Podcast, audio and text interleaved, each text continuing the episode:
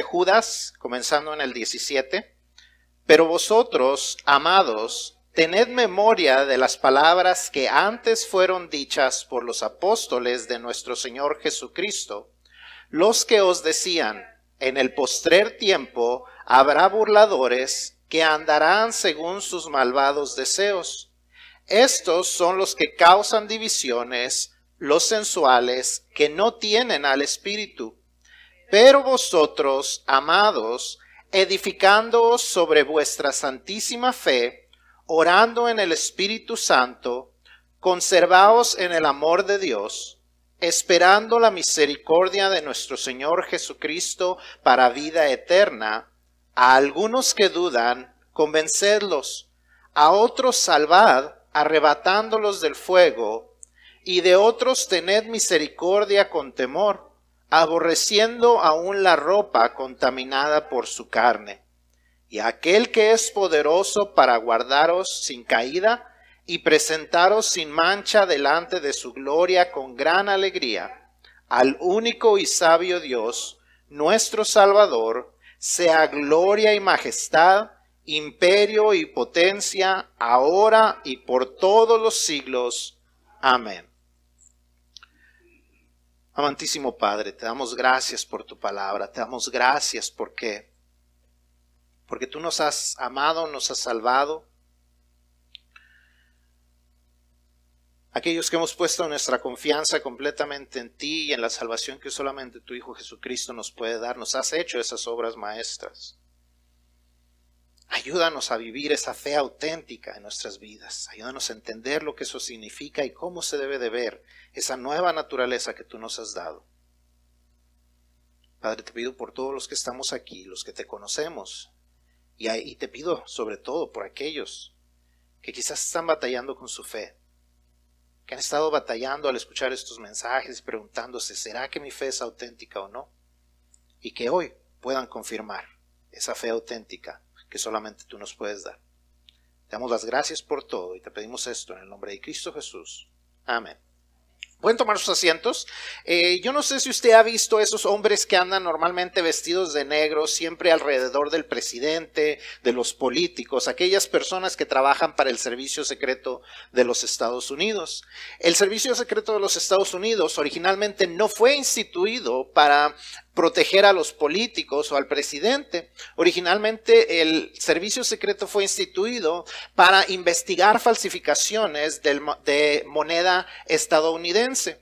El Congreso americano instituyó el servicio secreto porque llegó un punto que había tantos billetes falsificados que se cree que alrededor de uno de cada tres billetes era falso uno de cada tres billetes en, el, siglo XVIII se cree, perdón, en el siglo XIX se creía que era falsificado. Tuvieron que poner a un grupo de investigadores del servicio secreto para asegurarse que el dinero que se estaba usando era, era auténtico. Estos agentes continúan haciendo el mismo trabajo porque, como hemos visto, eso de las falsificaciones no se termina. Estos agentes que están encargados de investigar las falsificaciones toman meses de distintos entrenamientos, entre ellos el conocer cada cosa que autentifica el dinero americano.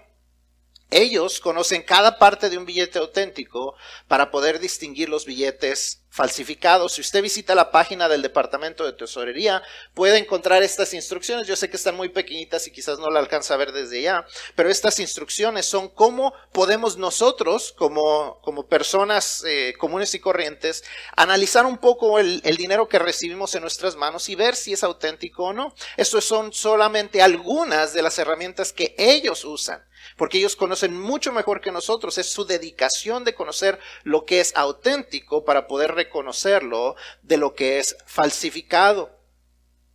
Como les digo, es una batalla continua porque por más que el Departamento de la Tesorería quiere asegurarse de que solo el dinero auténtico circule, los falsificadores ¿qué siguen haciendo? Falsificando. ¿verdad?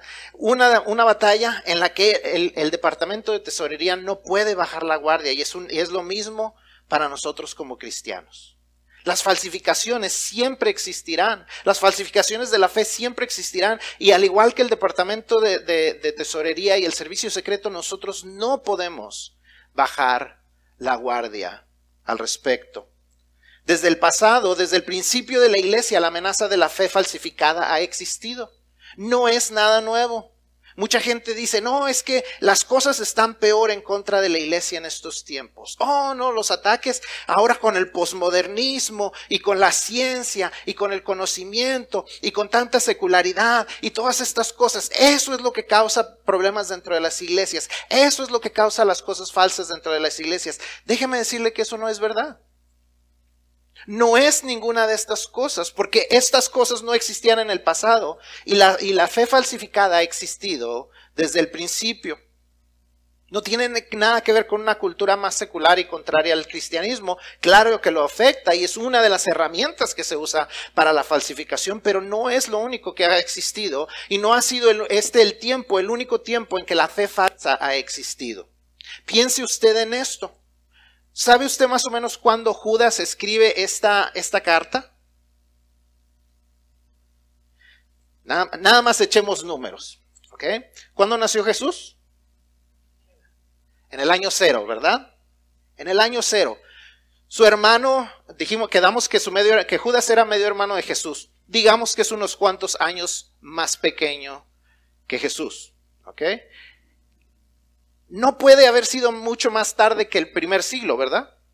Tenía que ser en el primer siglo, porque imagínense, ya para el primer siglo, Judas ya tendría unos 80 años mínimo, quizás más. Entonces tuvo que haber sido dentro, quizás vamos a decir, lo que dicen los historiadores, alrededor de entre el año 60 y el año 80. ¿Ok? ¿Cuánto, cuánto tiempo tiene que haber muerto Jesús? Alrededor del año 60 al 80. ¿Cuánto tiempo tenía que haber muerto Jesús? De 30 a 50 años quizás. ¿Ok? Entonces, mucha gente quizás aún había visto a Jesús. Quizás aún lo habían visto resucitado. Era, era, un tiempo donde la gente había visto el poder de Jesús, había visto las cosas que la iglesia naciente había hecho eh, y, y, que había, los milagros que habían sucedido y cómo habían sido perseguidos y cómo la gente se apegaba a su fe.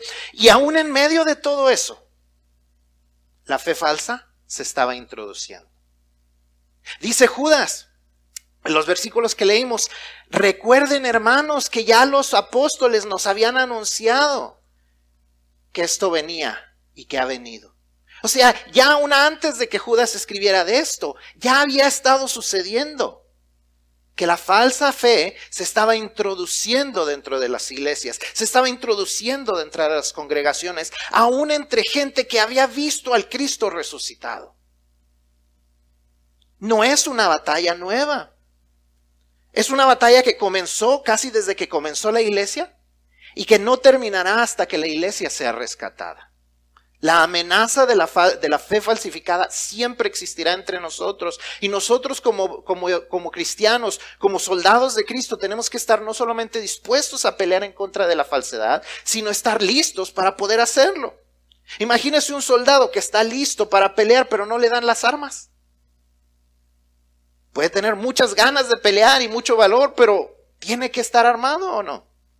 Nosotros de la misma manera tenemos que estar bien armados con la palabra de Dios, con el conocimiento de lo que Dios desea que sepamos. Como les digo, al igual que el servicio secreto con el dinero, nosotros podemos encontrar y saber las medidas que podemos tomar para evitar ser víctimas de la falsificación de la fe. No solo se trata de evitar lo que es falso, sino reconocer, saber reconocer lo auténtico. ¿Qué es lo que le brinda autenticidad a nuestra fe? Y uno de los mejores antídotos para contrarrestar las falsificaciones en cuanto a lo que respecta a la fe es conocer la palabra de Dios. Primero, porque nos da advertencias de lo que puede venir. Versículos 17 al 19 nos dicen, ¿verdad? Dice, ustedes tened memoria de las palabras que antes fueron dichas por los apóstoles de nuestro Señor Jesucristo. No se les olvide lo que ya está escrito por los apóstoles. Nosotros ya no tenemos a los apóstoles aquí, pero los escritos los tenemos dentro de nuestra Biblia. Entonces, si queremos saber, si queremos estar bien advertidos de las falsedades que pueden venir y de cómo contrarrestarlo, ¿dónde lo encontramos? En la Biblia. Ahí tenemos nuestra herramienta, nuestro antídoto en contra de la falsificación, pero no solamente encontramos cómo reconocer la falsedad, sino también nos da dirección hacia dónde ir, cómo ir, cómo caminar de tal manera que caminemos en autenticidad. Ya hemos visto durante las últimas tres semanas ah, las acciones que vienen por naturaleza a aquellas personas que viven una fe falsificada. Judas nos dice que recordemos lo que los apóstoles nos dijeron y que como aún ellos, esos apóstoles que vieron a Jesús, advertían que eventualmente vendrían los falsificadores. Vamos a ver algunos de los apóstoles que conocemos, algunos de los, de los, de los líderes de la iglesia. En segunda de Pedro capítulo 2, Pedro nos dice, muchas cosas similares. No lo vamos a leer ahorita porque claro que no tenemos el tiempo, pero le, invito a que usted haga estas lecturas, apúntelas en su boletín si quiere. Pero el segunda de Pedro capítulo 2 es un escrito muy parecido a lo que Judas escribe acerca de cómo vendrán falsos creyentes, cómo se tratarán de meter dentro de la iglesia. Juan, en Juan, en segunda de Juan capítulo 1, 7 nos advierte del engañador y del anticristo, aquel que estará en contra de lo que sabemos que es correcto. A veces pensamos que el anticristo es solamente aquel que vendrá en los últimos tiempos y Juan nos dice que no, que cualquiera que niegue que Jesucristo vino en carne es el anticristo. Y esto era algo que pelearon desde el principio de la iglesia. Aquellos que decían, oh no, era una imagen de Dios que parecía hombre, pero no vino en carne en realidad. Y Juan nos advierte que cualquiera que dice este tipo de ideas, este tipo de cosas, es el anticristo, es un, es un espíritu anticristo. Pablo Segunda de Timoteo capítulo 3 le dice a Pablo, ten cuidado porque vendrán engañadores, vendrán aquellos que vendrán a engañar, vendrán a decir cosas, vendrán a hablar cosas que serán para su propio beneficio. Santiago capítulo 1 nos dice que nos habla acerca de la falsa, de la, de la, de la fe falsa y la fe verdadera.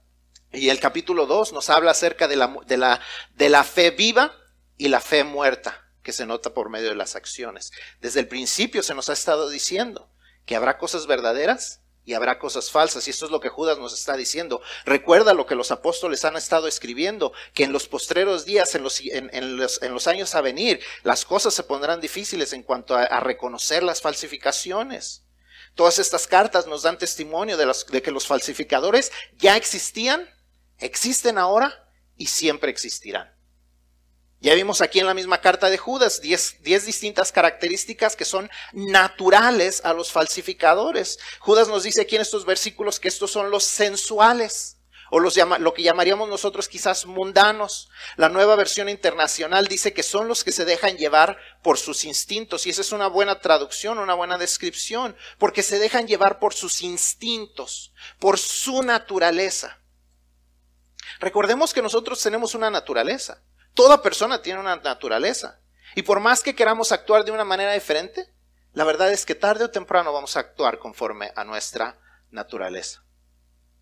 A veces la gente piensa, oh no, en eso de las balaceras. Uy, si yo hubiera estado ahí, no, yo hubiera, yo me hubiera levantado y hubiera corrido hacia el, hacia el atacante.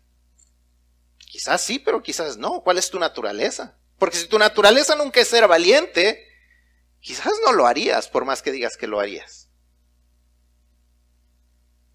Oh, no, si yo viera que una mujer la están atacando. Pero si esa no es tu naturaleza, no puedes hacer algo que va en contra de tu naturaleza. De la misma manera, cuando la gente que tiene una, que dice que cree en Dios, pero su fe es una fe falsa, va a hacer lo que va conforme a su naturaleza. No pueden hacer algo distinto. La gente que dice, es que así soy. Yo no puedo cambiar porque así soy. ¿Sabe qué? Es verdad, créale, porque así son. Pues es que yo soy bien orgulloso y no se me quita. Créale, esa es su naturaleza. La gente que dice, no, es que yo soy bien rencoroso. Créale, porque esa es su naturaleza. La gente que dice, oye, es que yo soy bien criticona. Es que no puedo hacerlo, es que no puedo dejar de hacerlo. Pues es que esa es su naturaleza. Eso es lo que nos está diciendo Judas. La gente va a actuar conforme a su naturaleza y aquellos que son falsos creyentes van a actuar conforme a su, naturaleza, conforme a sus instintos, conforme a lo que sienten. Por eso son los sensuales. Simplemente hace lo que les nace. Dice Judas en el versículo 20. Pero vosotros. Pero ustedes. Eso hacen la gente que, es, que tiene una, una fe falsificada. Pero ustedes tienen que tener una naturaleza distinta si su fe es auténtica. Tu naturaleza tiene que ser distinta. Tu manera de ser, de comportarte es distinta. Ustedes que tienen una naturaleza distinta deben de comportarse de una manera distinta. Ustedes que tienen una fe auténtica vivan de una manera diferente. Y eso es lo que vamos a estar estudiando. ¿Cómo vivimos nosotros una fe auténtica? Si nosotros tenemos una fe auténtica, ¿cómo debe de ser nuestra vida? ¿Cómo se nota que hay una fe auténtica dentro de nosotros? ¿Cómo podemos reconocer que mi fe y tu fe es una fe auténtica. Número uno, vamos, si usted está leyendo, perdón, si usted está llenando los espacios en su boletín, vamos a empezar a llenar los, los espacios y vamos a estar aquí. Dice, lo primero que tenemos que hacer es edificar sobre, una, sobre un fundamento sólido. Edifica sobre un fundamento sólido. De lo primero que tienes que asegurar es que tienes una fe auténtica. Ese es el fundamento de todo. Ahora, ¿cómo haces eso? ¿Cómo te aseguras que tu fe es auténtica? Tenemos que entender una cosa, la fe auténtica solamente puede venir a nosotros de parte de Dios. La fe auténtica solamente puede venir de parte de Dios. No hay nada que nosotros podemos hacer para tener una fe auténtica por nosotros mismos. Efesios capítulo 2, si usted quiere voltear porque vamos a leer algunos versículos ahí, Efesios capítulo 2, nos dice que Dios nos dio vida cuando estábamos muertos en nuestros delitos y nuestros pecados. ¿Qué hace un muerto? ¿Qué puede hacer un muerto por sí mismo? Nada. Así estábamos nosotros, ese era nuestro estado natural en ese tiempo. Antes de conocer a Cristo estábamos muertos. Y el muerto no puede hacer nada por sí mismo. Entonces Pablo escribe en el versículo 8, dice, porque por gracia sois salvos por medio de la fe. O sea, por gracia, por regalo no merecido de parte de Dios, son salvos ustedes por medio de la fe. Y esto, ¿qué es esto? La fe. Esto, aún el, la fe, no viene de ustedes, no de vosotros, pues es don de Dios. ¿De dónde viene una fe auténtica? De Dios. Una fe auténtica viene cuando Dios manda a su Espíritu Santo a que nos convenza de pecado, de justicia y de juicio. De pecado, de que somos pecadores. De justicia, de que solamente ah, Jesús puede darnos justicia y de juicio, de que si nosotros ignoramos el regalo de parte de Jesús, nosotros vamos a ser enjuiciados, al igual que Satanás, y vamos a ser condenados a una muerte eterna y a un castigo eterno. Cuando nosotros podemos responder, sí, eso es lo único que podemos hacer. Porque la fe no la da Él. Es un la, la salvación nos la da Él por medio de una fe que solamente Él nos puede dar. es un regalo de Dios. No está basada en nuestras obras o en cuántos sacrificios o en cuántos sacramentos o en cuántas leyes nosotros hayamos cumplido. Pablo afirma esto en el siguiente versículo. Dice, no por obras, para que nadie se gloríe. No por tus acciones te puedes salvar o crear una fe auténtica, para que no puedas decir, oh, es que yo, yo me merecía una fe auténtica porque yo me porté bien delante de Dios. Es lo que nos está diciendo Pablo. Dice, no es por medio de tus obras para que no puedas gloriarte, para que tú no puedas presumir. Entonces de esto entendemos lo siguiente, no nos comportamos correctamente para tener una fe auténtica. La fe auténtica nos mueve a comportarnos correctamente. No nos comportamos correctamente para tener una fe auténtica. Una fe auténtica nos debe mover a comportarnos correctamente. ¿Entendemos la diferencia? Es fundamental que entendamos la diferencia. Necesitamos entender que no es gracias a lo que nosotros hacemos que tenemos una fe auténtica, sino porque una fe auténtica vino a nosotros, nos vino a transformar. Entonces nuestras acciones tienen que ser distintas. Ellos hacen estas cosas por naturaleza, porque ese es su instinto. Nosotros por naturaleza tenemos que hacer cosas distintas, porque nuestra naturaleza ha sido renovada, ha sido hecha nueva. No nos comportamos de manera correcta para obtener una fe auténtica. El comportamiento correcto, una obediencia radical es el resultado de una nueva naturaleza en Cristo. No podemos hacer algo distinto. Así como la gente dice, no, es que, es que yo soy criticón y así soy y no puedo cambiar. La gente debería de poder decirnos a nosotros, oye, pues vamos a emborracharnos. Es que yo no puedo ponerme borracho, no está en mi naturaleza, eso no es para mí, las drogas no son para mí, porque esa no es mi naturaleza. El ir y decir mentiras, eso no es mi naturaleza. Eso deberíamos de poder decir. No por comportarnos correctamente o no por un temor de perder nuestra salvación, sino porque esa es nuestra naturaleza. Porque ese es quien somos. Obedecer debe de salirnos naturalmente. Si estamos dejando que la fe gratuita que hemos recibido de parte de Dios tome realmente el control de nuestras vidas. Pablo continúa en el siguiente versículo y nos dice en el versículo 10, porque somos hechura suya, que era lo que estaban hablando dentro del drama. Dice, creados en Cristo Jesús para buenas obras. Somos hechura suya, somos su obra maestra, creados en Cristo para buenas obras, las cuales Dios preparó de antemano para que anduviésemos en ellas. El resultado natural de recibir el regalo de la fe de parte de Cristo debe ser andar haciendo lo correcto. Para eso fuimos hechos nuevas criaturas, para andar en las buenas obras que Dios preparó para nosotros. Debe ser lo natural. Entonces lo primero que tenemos que hacer es ¿Es mi fe auténtica o no? ¿He creído verdaderamente en Cristo como mi único Salvador? ¿He puesto toda mi confianza en Él y no en, mis, eh, no en mis obras, no en lo que yo hago, no en lo que yo hago dentro de la iglesia, no las buenas acciones que yo tengo, sino solamente en Cristo Jesús como mi Señor y Salvador? Reconocer que solamente Él me pudo haber salvado y que, él, y que lo que Él hizo es más que suficiente para que yo tenga salvación. Que no es mi, mi, mi fe en Cristo y aparte correctamente y entonces Dios me salvará cuando me muera. No, tengo la salvación ahora. Y si me muero hoy, como el hombre que estaba crucificado junto de Jesús, que ese mismo día estaba en el paraíso sin tener que haber hecho buenas obras, así no es con nosotros. Y las buenas obras no salen por naturaleza.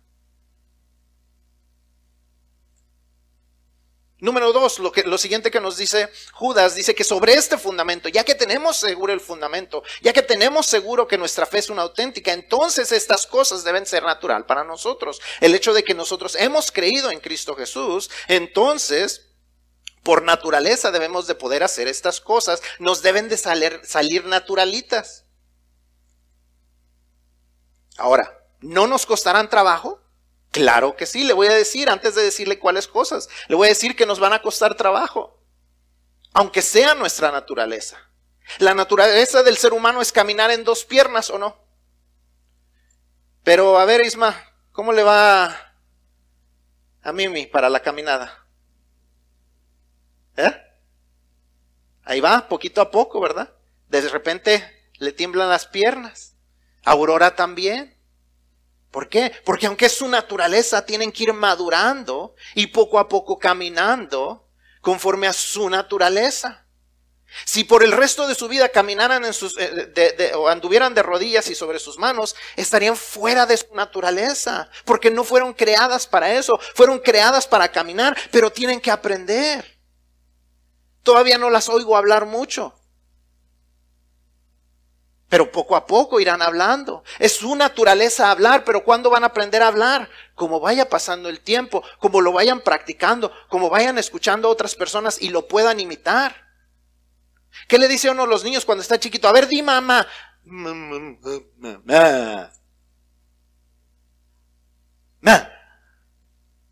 Pa.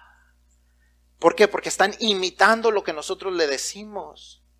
Yo recuerdo que cuando cuando Abby eh, estaba chiquita, era la más chiquita.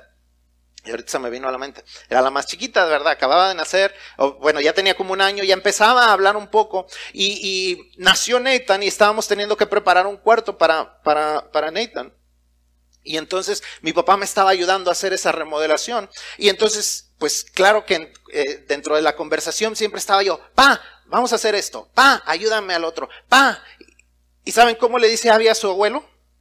Pa. Porque aprendió a imitar, aprendió a escuchar, imitó. ¿Y sabe cómo le dice Nathan a su abuelo? Pa. Y Jacob le dice pa. ¿Por qué? Porque se fueron imitando uno a otro.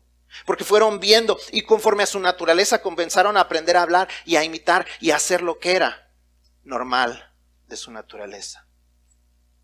De la misma manera, Judas nos dice que nuestra nueva naturaleza como cristiano nos debe permitir hacer las siguientes cosas, pero tenemos que crecer y aprender a hacerlo y hacerlo una costumbre en nuestras vidas. Tenemos que dejar, como vimos en el drama de esta mañana, que Dios nos forme, nos transforme y que Él cincele lo que no debe de estar en nuestras vidas conforme a su voluntad.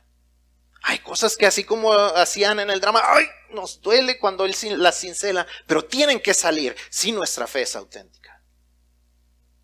Hay cosas que tienen que cambiar. Hay cosas que tenemos que dejar que se vayan a un lado.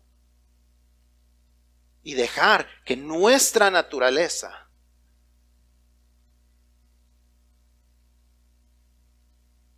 salga a relucir. No recuerdo si fue, creo que fue Miguel Ángel cuando le dijeron que cómo había hecho la estatua de, de David. Y él dijo, la estatua ya estaba ahí, yo lo único que tuve que hacer es cincelar la piedra. Nosotros, nuestra naturaleza ya está ahí. Pero tenemos que dejar que Dios cincele de tal manera que nuestra naturaleza salga. Entonces, vamos a ver algunas de las cosas que, que, Judas nos dice que debe de salir por naturaleza en nuestra vida. Número uno, debemos orar en el Espíritu. Orar en el Espíritu, dice, Versículo 20 dice, pero vosotros, amados, edificando sobre vuestra santísima fe. La santísima fe es el fundamento. Ese es el fundamento y edificamos sobre eso. ¿Cómo? Orando en el Espíritu Santo. Y no está hablando de hablar cosas extrañas, cosas que la gente no puede entender. Se está refiriendo a que nuestra dependencia debe de estar en el Espíritu Santo para guiar nuestras oraciones. Es el reconocimiento de nuestra debilidad aún para orar. Pablo nos dice en Romanos 8:26, y de igual manera el Espíritu nos ayuda en nuestra debilidad, pues ¿qué hemos de pedir como conviene? No lo sabemos, pero el Espíritu mismo intercede por nosotros con gemidos indecibles. Nos está diciendo Pablo, a veces somos tan ineptos que no sabemos ni orar.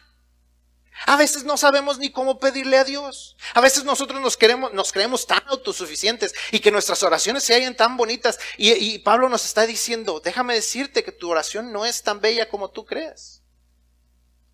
A veces ni siquiera estás pidiendo de la manera correcta. O no estás haciendo la petición correcta, pero déjame decirte que el Espíritu Santo te está haciendo un favor. Te está ayudando. Porque tú todavía te falla. Pero nos dice Judas, orando en el Espíritu Santo, poniendo nuestra dependencia, es el reconocimiento de que necesitamos su ayuda, no solo en la respuesta a nuestra oración, sino en nuestra oración misma. No somos autosuficientes. En realidad, como les digo, somos bastante ineptos aún para orar, pero una fe auténtica nos hace reconocer que no es por nuestras aptitudes, sino por los méritos de Cristo y por el Espíritu Santo que Él nos ha prometido y que está dentro de nosotros. Número dos, nos dice entonces que así como edificamos, que vamos edificando sobre el fundamento de la Santísima Fe, dice, permanezcan en el amor de Dios. Cuando las cosas se ponen difíciles, lo que debemos hacer es permanecer en su amor y reconocer su amor. En lugar de la queja, como dijimos la semana pasada, esforcémonos por buscar razones para dar gracias, la vida, el techo, la comida, la familia, la ropa, en fin, todas las cosas que tenemos a nuestro alrededor. Tenemos un sinfín de razones para dar gracias y para amar a aquel que nos amó primero. Sin importar las circunstancias que pasemos, eso debemos de, de recordar. Debemos permanecer en su amor reconociendo el amor de Él para nosotros y amándolo nosotros a Él. Eso nos lleva a la siguiente cosa. Dice, ten una esperanza constante. Judas nos dice que estamos en el amor de Dios cuando nuestra esperanza está en la vida eterna que Cristo nos ha dado. Dice, conservaos en el amor de Dios, esperando la misericordia de nuestro Señor Jesucristo para vida eterna. Esperando esperanza, una esperanza constante. Judas nos dice que estamos en el amor de Dios cuando estamos en esa esperanza de la vida eterna que Cristo nos ha dado. Cuando dejamos de ver el, solamente el aquí y el ahora y nos enfocamos en el allá y entonces, el día en que disfrutemos a plenitud nuestra salvación, entonces podremos tener la perspectiva correcta. Sí, las cosas a veces se ponen difíciles, pero ¿sabe qué? La victoria la tenemos ya asegurada. ¿Qué es lo peor que nos puede suceder? Que nos muramos excelente, estaremos en la presencia de nuestro Señor.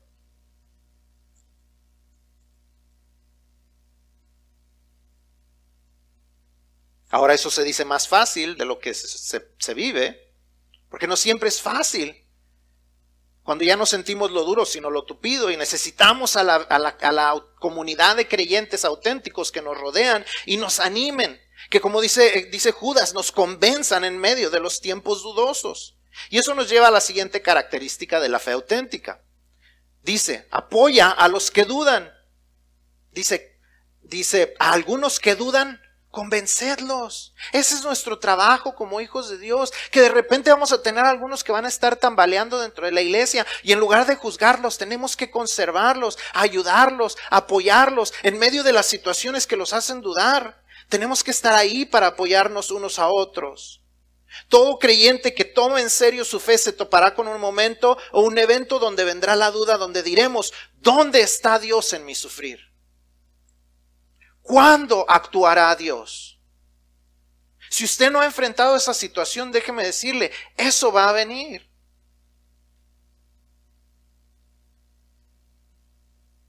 Si no lo cree, vea lo, que dicen los personajes bíblicos.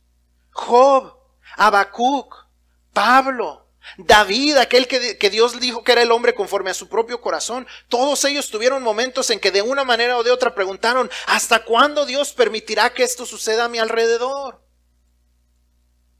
Todos hicieron esa pregunta o una pregunta similar. ¿Cuánto tiempo te tardarás en responder? ¿Por qué estás permitiendo que estas cosas sucedan a mi alrededor? ¿Qué es lo que tú estás haciendo? ¿Cuándo vas a actuar? Y todos, todos enfrentaremos esa misma pregunta eventualmente. Y todos necesitamos a personas que estén a nuestro alrededor y nos ayuden nos recuerden de nuestras convicciones, de qué cosas estamos convencidos, de qué cosas podemos estar convencidos, de que Dios nos ama, de que Dios no duerme, de que Dios sabe lo que está haciendo, de que sin importar lo que pasa, mi esperanza está en lo que Cristo me ha prometido. Esas deben ser convicciones, pero a veces cuando las cosas se ponen difíciles, quizás dudamos y para eso debemos estar unos para otros, para convencernos, para recordarnos de estas cosas. A los que dudas, a los que dudan, convencedlos. Ese es, ese es el trabajo de la persona que tiene una fe auténtica. Tú y yo tenemos ese, ese trabajo. Hace poco escuché a alguien decir, no todos los creyentes dudan, solo los que lo toman en serio. Y creo que eso es una realidad. El que no toma en serio su fe no duda porque en realidad nunca ha creído. Siempre ha confiado en sus propias fuerzas. Solamente ha mantenido la fe en Cristo como un amuleto, como una ayudita a un lado. Pero el que toma en serio su fe, tarde o temprano enfrentará esa situación, donde la duda vendrá. Y nuestro trabajo como, como verdaderos creyentes no es juzgarnos unos a los otros y decir, ah, pues no que era creyente. Ah, ya, síguele, ¿no?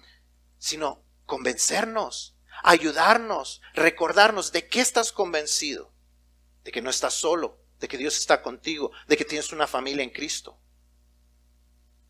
de que tu esperanza mayor está en el cielo.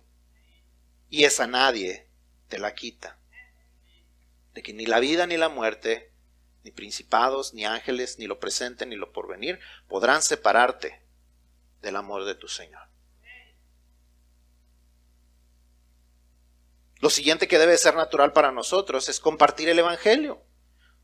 Otra característica de una fe auténtica es que no podemos dejar de decir lo que hemos visto y oído.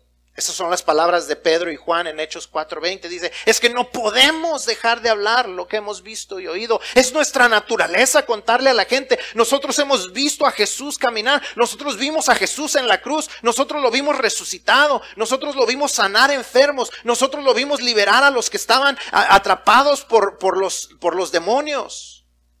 No podemos callar. Ustedes quieren que nos callemos, le decían a los líderes religiosos. Le dicen, pero no podemos, está en nuestra naturaleza anunciarlo. Tenemos que compartirlo. La gente tiene que saber quién era este Jesús. Es nuestra naturaleza. No podemos, no podemos callarnos. Una fe auténtica debe hacer esto en nosotros. Una fe auténtica nos debe llevar a compartir esa fe con otras personas. Esa es la única manera en que podremos salvar a otros, arrebatándolos del fuego. Este en ese mismo capítulo, en el versículo 12, donde Pedro nos dice, nos da una razón por la que nuestra predicación del Evangelio es tan importante. Es esencial que compartamos el Evangelio. Dice, y en ningún otro hay salvación, porque no hay otro nombre bajo el cielo dado a los hombres en que podamos ser salvos. Cuando Pedro dice no hay otro nombre, significa que no hay otro nombre. No es una traducción difícil de entender. En ningún otro hay salvación. No hay otro nombre en que podamos ser salvos. Si la gente que cree en sus dioses falsos hablan de su fe como si fuera auténtica, ¿no deberíamos nosotros hablar con más convicción e insistencia que ellos? Si la gente con falsas creencias semana tras semana está tocando puertas, ¿no deberíamos nosotros estarle compartiendo a la gente que está a nuestro alrededor quién es Cristo? Por último, Judas nos recomienda que cuidemos nuestras amistades. Entre estas características, una fe auténtica nos debe llevar a ser cautelosos de a quién le permitimos ser parte de nuestra vida. Dice que hay gente que hay que tenerle misericordia, pero igual alejarnos de ellos, porque su vida va en dirección completamente contraria a Dios.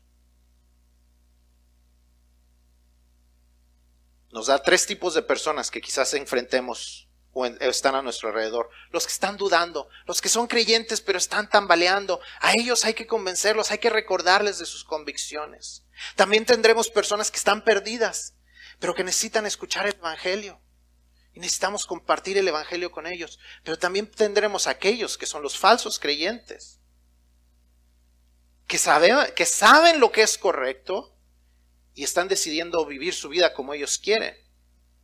Y nos dice de ellos tener misericordia con temor, aborreciendo aún la ropa contaminada por su sangre, por su carne, perdón. O sea, de esos, mira, mejoraste un ladito porque cuando caiga el rayo, capaz que te, chamusca a ti también.